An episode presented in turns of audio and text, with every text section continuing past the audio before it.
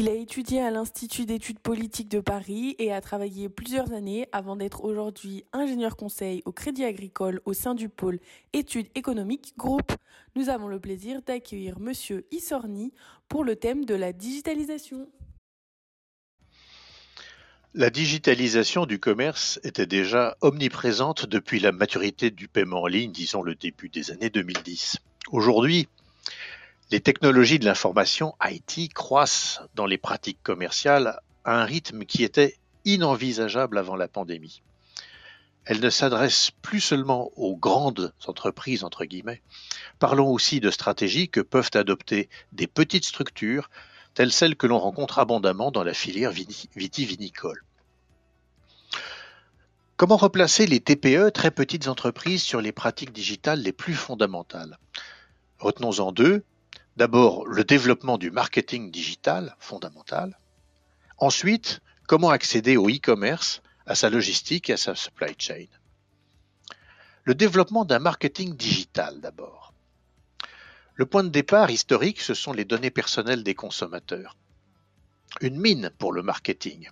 Ce sont les grandes surfaces, les hypermarchés, qui dans les années 60-70 ont inauguré cette collecte qu'elles auront finalement assez peu travaillé, les cartes de fidélité par exemple, les bases de données CRM. Dans d'autres mains, celles des grands opérateurs GAFA, ces bases se sont archi-développées et passées au big data évolué en DMP, Data Management Platform, agile sur les données chaudes qui cernent les comportements de consommation, les parcours clients à la seconde près, au mètre près.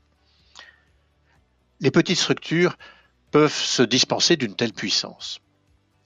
Cependant, sans équivoque, si elles n'ont pas aujourd'hui d'identité digitale, elles n'existeront pas demain. Par exemple, dans un événement ou une foire, virtuelle. Et auparavant, surtout, elles auront vite perdu le contact avec les nouveaux usages des consommateurs, nouveaux instruments, nouveaux devices, nouveaux parcours. Alors, quelles sont les modalités minimales du marketing digital? D'abord, exister sur les réseaux sociaux, créer un, site, un site à peu de frais, mais qui soit techniquement fluide et convivial. Enfin, inventer son identité, créer son portrait, avec des photos, des vidéos, des tutos. Quand cela fonctionne, tisser des liens, un blog, une newsletter, et puis davantage si affinité, insérer un tarif, on va s'acheminer insensiblement vers la vente mais pas de démarchage agressif.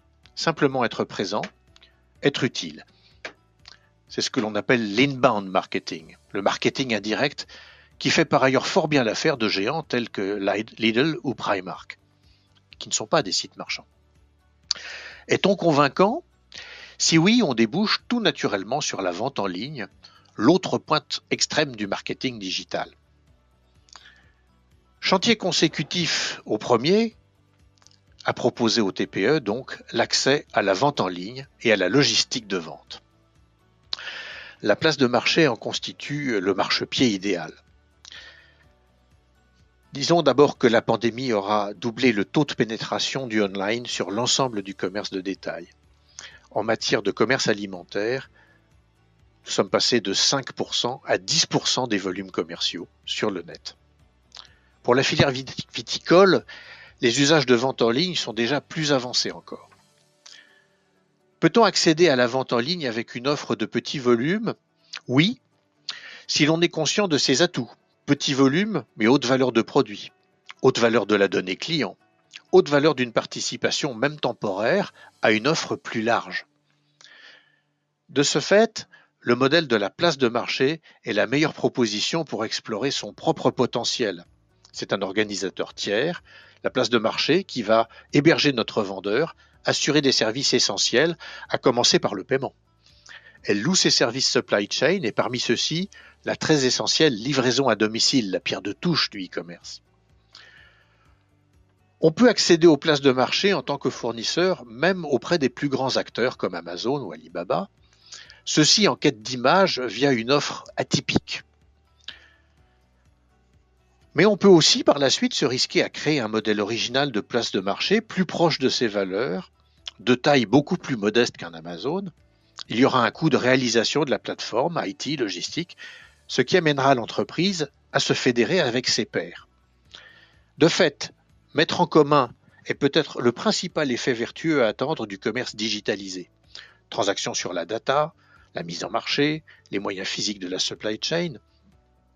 Avec une nouvelle ouverture sur le monde, les TPE s'habituent en ligne à des contacts lointains, fréquents et exigeants, un défi qui les engage sur une voie de croissance.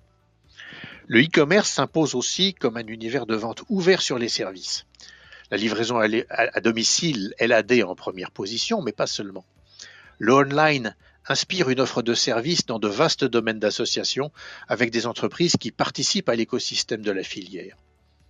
Pour la filière vitivini, par exemple, les prestataires du tourisme et les prestataires de l'événementiel, par exemple.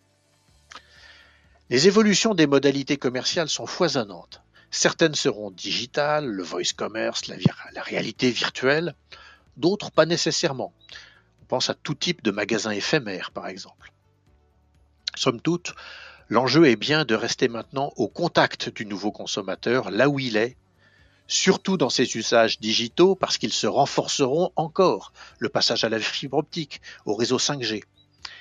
Et tout le monde est invité, que l'on soit ou non une DNVB, une Digital Native Vertical Brand, et quelle que soit la taille de l'entreprise.